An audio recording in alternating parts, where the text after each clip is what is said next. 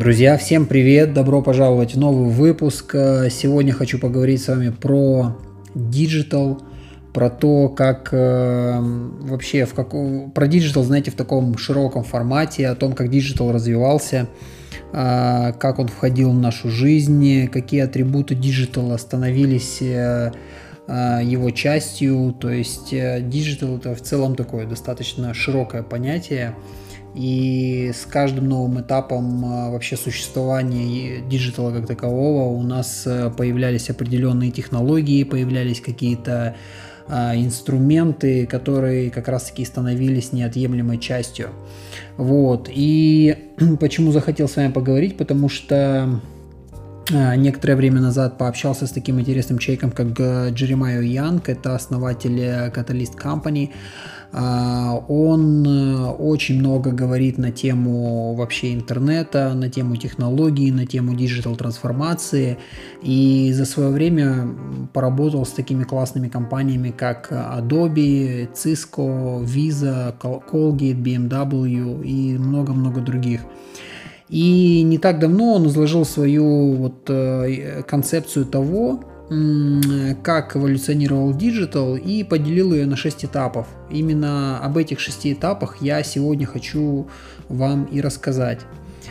Значит, началось все с эры интернета. Это как раз 90-е годы, когда интернет стал постепенно проникать э, в дома людей, и люди начали коммуницировать дистанционно, то есть при помощи обмена цифровыми данными, а также используя веб-сайты. Это как раз такая первая большая волна создания веб-сайтов а, была. И это первый раз, когда удалось, в принципе, оцифровать и диджитализировать информацию. Иными словами, физический мир теперь стал цифровым.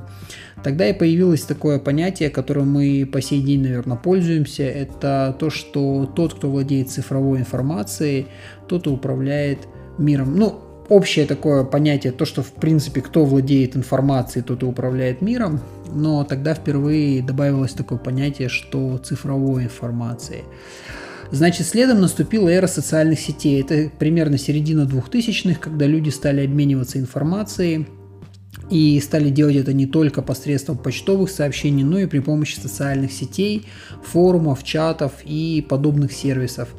То есть в данный момент люди получили возможность э, распространять и получать информацию от людей к людям.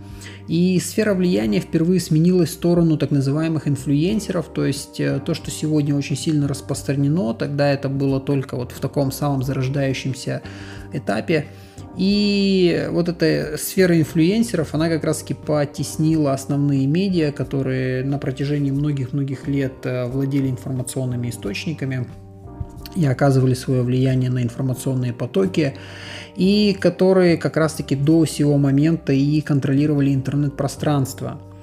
Сейчас мы с вами живем уже в эру коллабораций. Это, я бы сказал, даже не то, что мы живем, мы уже практически эту эру прошли. А, это момент, когда люди стали получать эм, а, и предлагать услуги людям при помощи интернета, то есть дистанционно. И то есть, когда получение услуги или предоставление услуги стало происходить в обратном порядке. Сначала из digital а, а потом в офлайн при необходимости. И общество стало таким более гибким, более быстрым, более эффективным.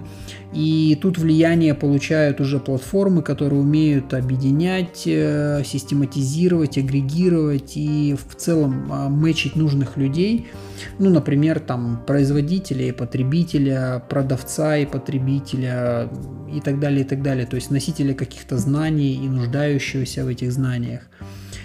Вот, это та эра, на закате которой мы сейчас уже находимся, то есть тот этап, который мы прошли, и дальше digital, вот эта эра digital а, эра инноваций, она будет развиваться в следующем порядке. Далее нас ожидает эра автономного мира. То есть это время, когда человеческие задачи удастся автоматизировать и заменить в большинстве случаев э, э, человека машиной для исполнения тех или иных э, действий, каких-то алгоритмов, процессов. Это время, когда люди будут создавать а роботы будут исполнять. То есть э, все механические задачи, какие-то постоянные повторяющие задачи, они пере, полностью будут переложены на плечи машин, вычислительной техники, роботов. И тут самый большой вопрос, смогут ли все-таки роботы заменить человека и насколько это будет возможно по сравнению с тем, что у нас есть сегодня.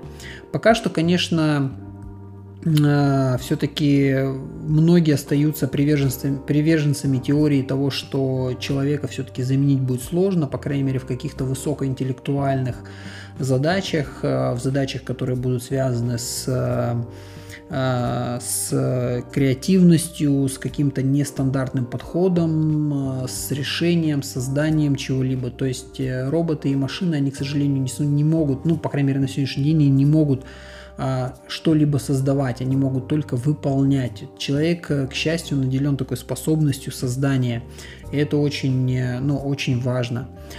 А после этого наступит такая эра, когда появится большой фокус на онлайн здоровье и благополучие. То есть человек получит возможность отслеживать свое здоровье в режиме реального времени, путем мониторинга с помощью раз, разного рода датчиков, которые будут подключены к телу практически на всем, то есть часы, кроссовки, футболки и так далее, и так далее. И эта информация будет э, интегрирована с рядом других сервисов от спорта до больницы, организации, где состояние человека очень важно. Например, э, водители общественного времени, пилоты самолетов – и все это будет обрабатываться в режиме реального времени, то есть вместе с э,